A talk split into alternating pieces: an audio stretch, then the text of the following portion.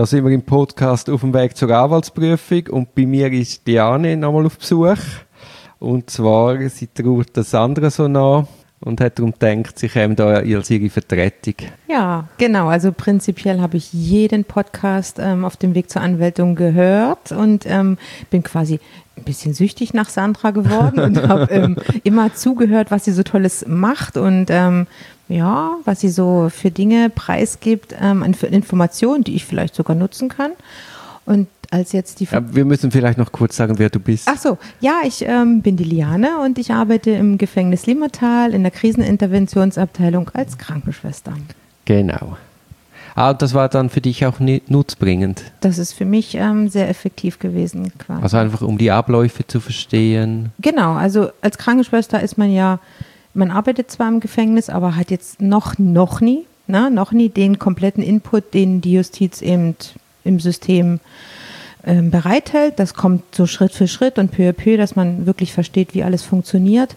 Für mich ist es sicherlich erstmal vorwiegend wichtig, dass es den Menschen, mit denen ich zu tun habe, dass es denen gut geht, dass ich die gut begleite, dass ich da alles heraushole, damit die ihre Zeit im Gefängnis gut verbringen und aber um gleichzeitig so ein klein wenig auch ähm, Wissen oder mal ein nettes ähm, Kommentar zu geben, wenn jemand einem was fragt, war das für mich so ein Suchtmittel, ständig die Sandra und den Duri zu um quasi so ein bisschen mit Wissen zu punkten.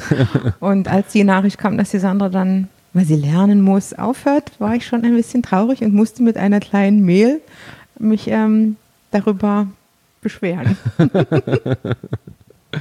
Heute haben wir ja gedacht, wir unterhalten uns mal über das Bild, das die Inhaftierten von den Anwälten und den Staatsanwälten haben.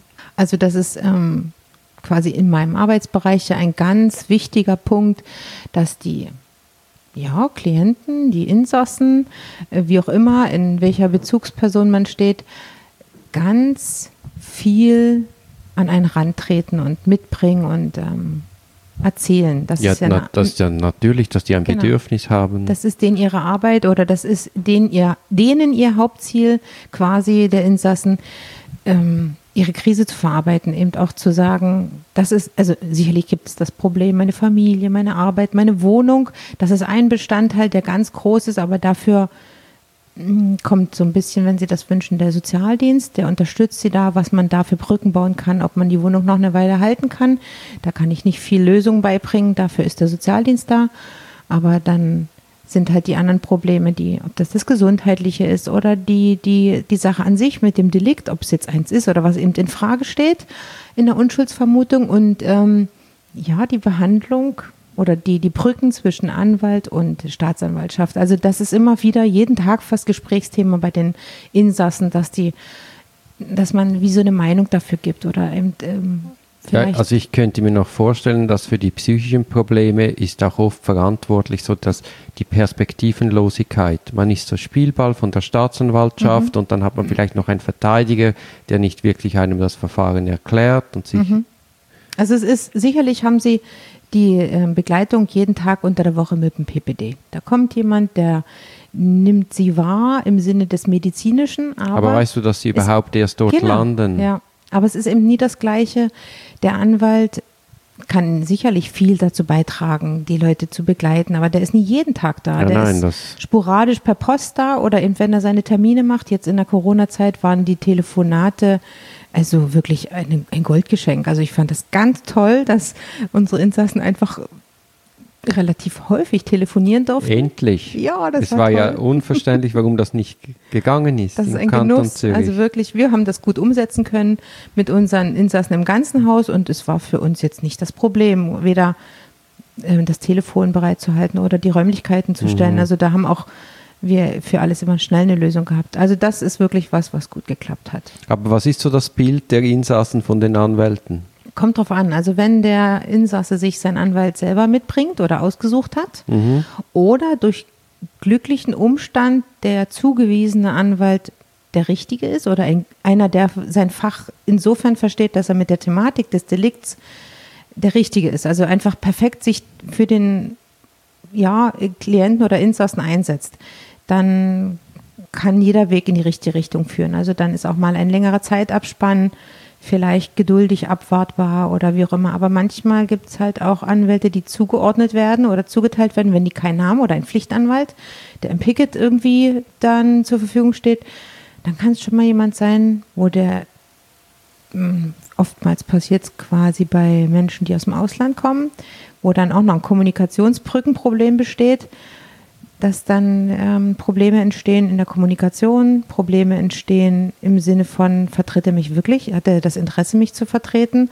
Ähm, hat er überhaupt Bock, meinen Fall zu machen? Oder bin ich einfach nur einer von vielen? Da können wir natürlich gar nicht uns irgendwie parteiergreiflich dazwischenstellen, können nur vermitteln und versuchen eben, ähm, dass er eben vielleicht einen Brief mehr schreibt und ihnen seine Gefühle mitteilt. Das ist das Einzige, was wir machen können, wenn einem ein Anwalt etwas transparent oder durchsichtig, so nie so greifbar ist wie andere, die sind sehr äh, dahinter und sehr auf der Spur, das merkt man immer wieder. Dann sagen wir immer, ein Brief mehr, die Briefmarke muss sein, schreiben Sie ihm, teilen Sie ihnen Ihre Gefühle mit und ganz, ganz wichtig, dass Sie eben die Probleme, die Sie gerade beschäftigen, dann kommt vielleicht das Erwachen oder dann doch die Beziehung zustande. Mhm. Genau. Ja, das ist also eine Baustelle oder mhm. eine Sache. Und was ist so das Bild der Staatsanwälte, die da vermittelt wird? Kommt wirklich auf den Fall drauf an. Also es gibt ganz paar Staatsanwälte, die eine gute Arbeit machen, die eine ganz tolle Arbeit machen, auch im Sinne von, was der Insasse uns spiegelt, wenn er von einer Einvernahme wiederkommt, dass die ganz freundlich waren, dass die nett waren, die sich so persönlich um sie gekümmert haben, das kriegen wir ganz oft mit. Ja, und auch ernst genommen genau, haben, also, Geduld gehabt haben, sie abzuhören. Mhm. Ja. Und das sind das die, die eigenen, sag ich mal, die eigenen Landsleute, da sind das aber auch die, die von weit weg kommen, die einfach in der Schweiz zwischengelandet sind und nicht wirklich einen festen Wohnsitz haben. Selbst die sagen immer wieder, das war eine ganz nette Person, die mich da aufgenommen hat und äh, er hilft mir, eine Lösung zu meinem Fall zu finden. Aber es gibt auch. Wer immer, hilft eine Lösung? Der Staatsanwalt? Ja, ja, das sagen die zumindest immer. Wir gucken, dass es eben nicht so lange für sie dauert. Also das mhm. kommt dann so als Kommunikation bei uns dann als Schlussendliches an. Aber wäre jetzt das ein Tipp für die Staatsanwälte, dass sie quasi das mitgeben, so etwas wie Hoffnung? Ähm, es wäre sicherlich ein kleines bisschen sinnvoll, bei bestimmten Fällen den Betreffenden einen Weg zu weisen, ja. Weil diese unendliche Hoffnungslosigkeit oder dieser Weg, dieser, diese ja, manche fühlen sich so wie im Kaumi-Prozess, der zieht sich und zieht sich und zieht sich und es gibt immer so kein, kein, kein Punkt, wo man wieder einen, einen Haken dahinter gesetzt werden kann, weil es ist einfach so eine Endlosgeschichte. Und wenn da nicht irgendjemand, und das ist meistens im Moment der Anwalt, der dann mal sagt, ja, ich bin dran, jetzt haben wir wieder den Beweis, den bringe ich wieder an. Es ist halt, ähm, wenn vom Staatsanwalt so gar kein Zeichen kommt, sondern so eine, so eine, ja, seine, seine, seine Art und Weise der, er macht seine Arbeit sicherlich, aber es kommt kein Zeichen von, in welche Richtung es geht, weil der Insasse möchte ja nie bloß, dass für ihn oder gegen ihn ermittelt wird, also dass die Beweise belastend oder entlastend. Für den kommt immer nur das Belastende, ist bei ihm dominant. Der Insasse bekommt nie zu spüren vom Staatsanwalt, was ist entlastend herausgefunden. Und das ist das, was sie mitbringen. Und wenn dann auch kein Feedback kommt, in welche Richtung es geht, Mensch, ähm, wissen Sie, ich weiß, dass Sie schon ein Jahr Ihre, weiß ich nicht, Angehörigen nicht gesehen haben. Ich versuche mal eine Besuchsbewilligung oder so. Einfach nur irgendeine Menschlichkeit. Das würde den Leuten definitiv helfen. Mhm. Also das ähm, tut schon weh, wenn einfach man geht nach Hause oder geht wieder zurück ins Gefängnis nach einer Einvernahme und es kommt von niemandem irgendein Feedback oder, oder wenig Feedback oder eher teilweise von manchen, ich will nicht sagen, aber das kommt, das ist das, was der Insasse mir mitbringt, diese ich, diese Ignoranz oder dass, dass ich nie so behandelt wurde, wie ich es mir gewünscht hätte. Dass ich bin genauso schlauer wie vorher. Es ist kein mhm. Ergebnis passiert. Und das tut den Menschen, glaube ich, am meisten weh. Mhm. Und äh, hast du vielleicht noch auch Tipps für Anwälte? Um, ähm, also ein Tipp für einen Anwalt. Hm. Also ich weiß ähm, einfach aus der Praxis jetzt, was immer wieder passiert, dass es manchmal einen Anwalt gibt, der vielleicht denke ich mal, aus diesem Picket heraus einen Klienten zugeteilt bekommt. Und wenn dann die Chemie nicht stimmt und ähm, die beiden nicht aufeinander kommen, weil der Anwalt vielleicht sich nicht genügend im Sinne des also Klienten bemüht, seinen Fall zu bearbeiten, dass man eine Lösung findet, schneller voneinander loszulassen, dass derjenige eine neue Chance bekommt, einen anderen zu finden, der vielleicht fallorientierter mit ihm arbeitet. Das hilft manchmal viel Unzufriedenheit ja, ja. und Frust das ist halt das System sehr mhm. restriktiv, mhm. weil man nicht will, quasi dauernd Anwaltswechsel. Ja. Das verstehe ich ein Stück weit auch, aber andererseits verstehe ich dann auch meine Berufskollegen nicht, die sich dann wirklich an einen Fall klammern, ran, klammern mhm. und man sieht, hey, der Klient hat wirklich kein Vertrauen mehr mhm. und dann, dass man dann denkt, ah, mein Portemonnaie ist wichtiger als jetzt. Ja. Das finde ich dann einmal schon. Äh. Und wenn dann eben entweder der, der Anwalt nicht will, dann wird es halt dann sehr schwierig, dass das auch bewilligt wird, der Wechsel. Ja, das stimmt. Das haben wir schon sehr oft beobachtet. Also mhm. der Weg zum Wechsel ist ähm, recht mühsam. Also ja. sehr, sehr mühsam. Und ich meine, man könnte ja eigentlich Statistik führen. Da würde man ja mal sehen, welche Anwälte haben oft Klienten, die wechseln wollen. Mhm. Und dann müsste man, wenn es da eine Häufung, es passiert schon jedem Anwalt mal, aber wenn du da eine gewisse Häufung sehen würdest, dann müsste es Konsequenzen geben. Dann müsste es eigentlich, mhm. irgendwo muss man nämlich schon eine Qualitätskontrolle führen, wenn man sagt, der die Person in Haft braucht einen Anwalt, ja. dann muss man schon schauen, dass die Qualität auch einigermaßen stimmt. Ja, das ist, also für mich ist das was ganz Wichtiges. Die mhm. Insassen, für die ist nun mal der Anwalt die Person, die die einzigste Kontaktperson nach außen, die vielleicht auch Kontakt zum Arbeitgeber ähm, aufnimmt und dann sagt, du, der ist gerade verhindert. Mhm. und ähm, dann muss die Chemie natürlich stimmen und nie, dass jemand da ist als Kontaktperson, der ja, heute hier, morgen da, das Gefühl vermittelt, eben nie präsent zu sein. Das macht es schwierig. Mhm.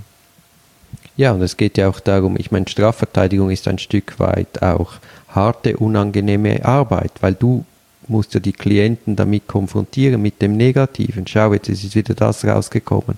Und du musst ja mit ihnen in die Tiefe gehen, damit du wirklich auch Strafverteidigung betreiben kannst. Du kannst mhm. nicht kommen und sagen, alles kein Problem, es wird alles gut.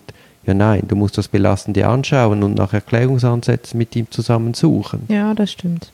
Aber es gibt eben auch den anderen Fall, dass eben immer wieder Hoffnung geweckt wird und ach, ist ja nicht so schlimm, da kommen wir schon irgendwie durch.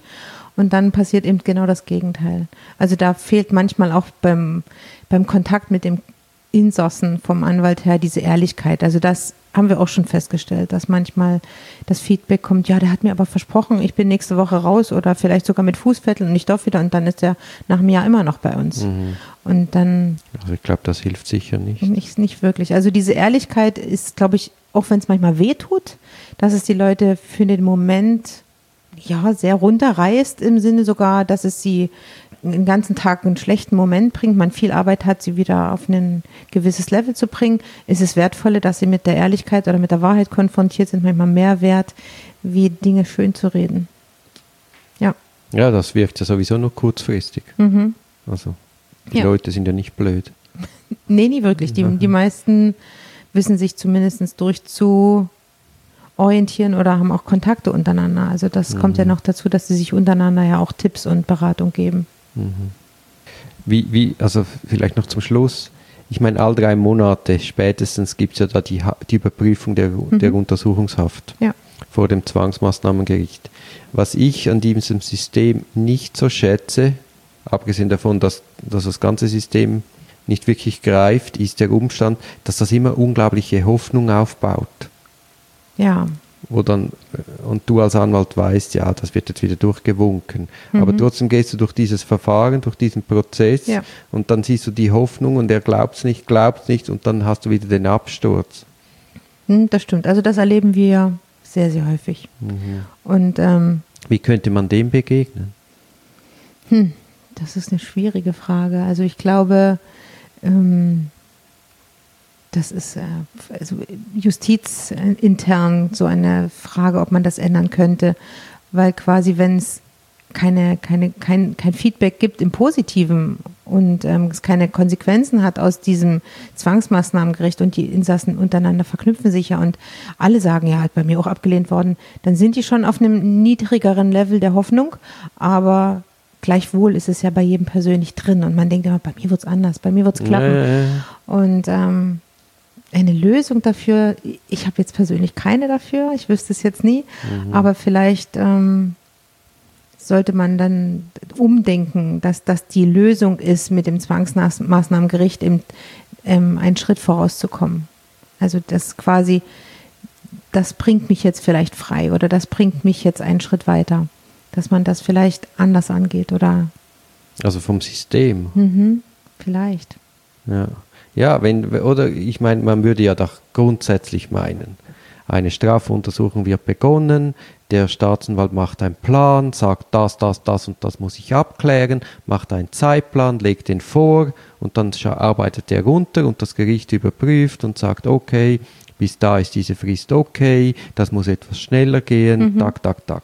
Aber das passiert eben überhaupt nicht es gibt eine Arbeit so ins Blaue hinaus und so all drei Monate weißt du, ich muss in die Verlängerung. Mhm. Also machst du kurz vor der Verlängerung machst du wieder mal eine Einvernahme, einfach, dass das Gericht sieht, er hat immerhin etwas gemacht. Ja. Und so zieht sich einfach Zeit ins Land und es ist eigentlich so, oder gerade bei, bei, bei Leuten, wo du noch einvernehmen musst, ich meine, du müsstest die möglichst schnell einvernehmen, weil je länger der Zeitabstand zum Delikt, desto schlechter die Erinnerung. Mhm. Ist ja schon Aussage psychologisch völlig klar. Ja. Und trotzdem gibt es nicht wie ein Plan, jetzt muss man dringend diese Einvernahmen, einver äh, diese Leute einvernehmen, ja. einfach vorwärts arbeiten. Ja, und dann stimmt. bist du halt abhängig, dann gibt es Staatsanwälte, die das so machen, wie ich jetzt sage, mhm. einfach vorwärts arbeiten.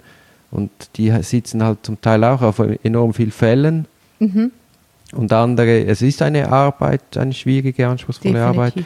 Und andere, ja, die, das, das, das, das, glaubst du nicht. Es fällt halt manchmal auf so mit kleinen Details, dass eben für ein Gutachten, was für irgendwas bestellt wurde, kein, das muss erledigt sein bis Datum.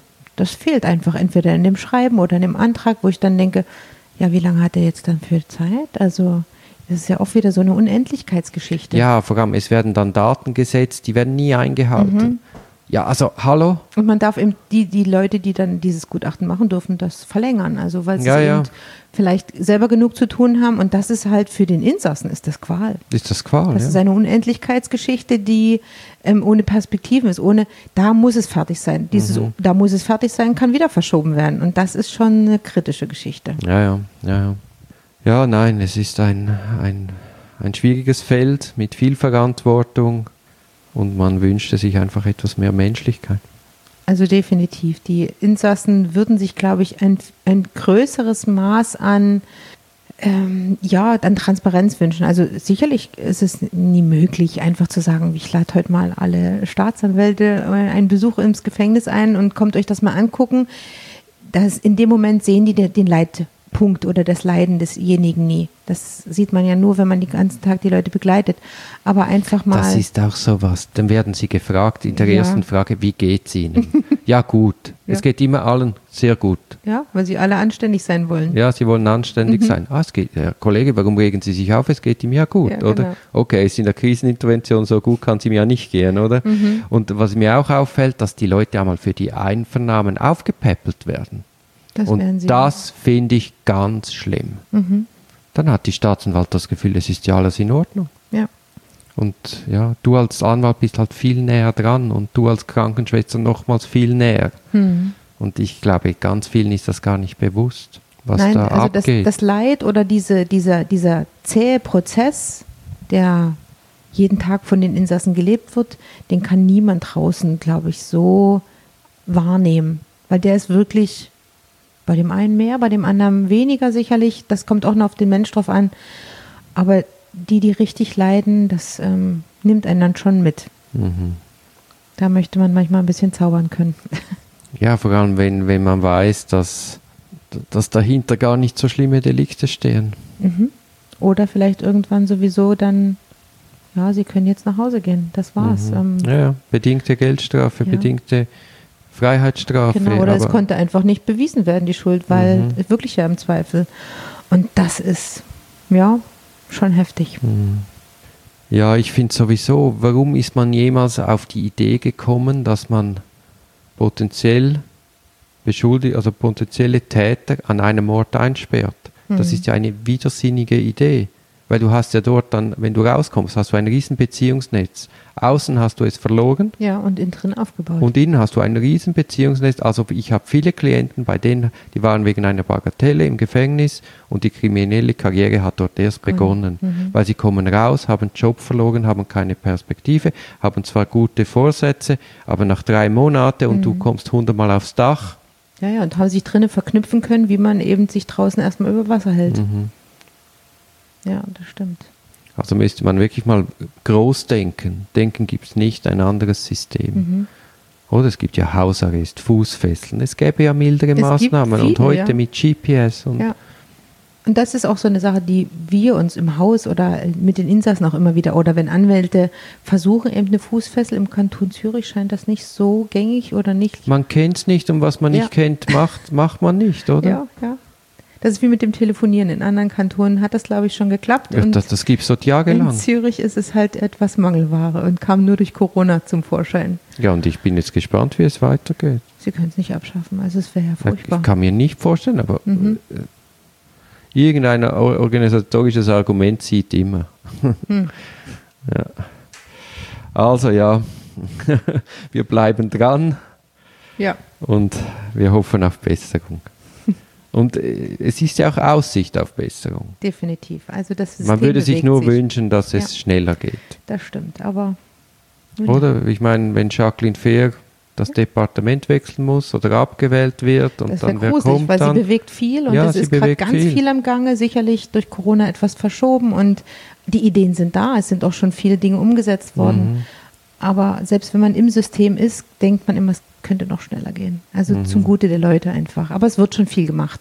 Aber es ist gefühlt immer noch zu wenig. Ja, ja, Und man muss einfach auch deutlich sagen, wenn wir eine sichere Gesellschaft wollen, dürfen wir Leute in, in der Untersuchungshaft nicht kaputt machen. Richtig.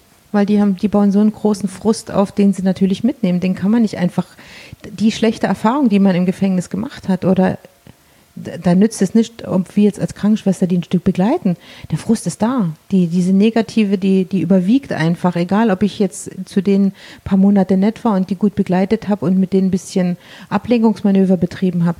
Das Negative, was das System mit denen gemacht hat oder der Prozess an sich, Ja, und das wenn- kann ich nicht wegnehmen. Also ich habe jetzt nicht an das gedacht, Mhm. das kommt noch hinzu. Ich habe daran gedacht, dass die dann in der Gesellschaft nicht mehr funktionieren. Das ist definitiv ein Punkt. Also wer nie die Stärke hat, die innere Kraft, wieder in die Arbeit zu gehen oder sich im normalen System zu integrieren, aus was weiß ich, Scham oder vielleicht aus verschiedenen Gründen oder sich woanders neu etablieren will, da gibt es viele, die die Kraft nie haben und auch nicht die Lust und auch nie wissen, wie sie es machen sollen. Und man kommt nach raus und ist einfach für sich alleine. Das ist schwer. Also es ist mega, mega mühsam, das einfach so zu sehen, dass es einfach wäre. Die Resozialisierung ist der größte Punkt. Ja. Und da machen wir viel, da wird viel getan und da wird viel sicherlich ähm, noch gemacht, aber da sind wir noch weit von dem entfernt. Was möglich wäre, Genau. ohne dass man dann von Kuschelussid sprechen könnte oder Ja, gut, ich danke dir für deinen Besuch. sehr gern. Danke auch. Tschüss. Tschüss.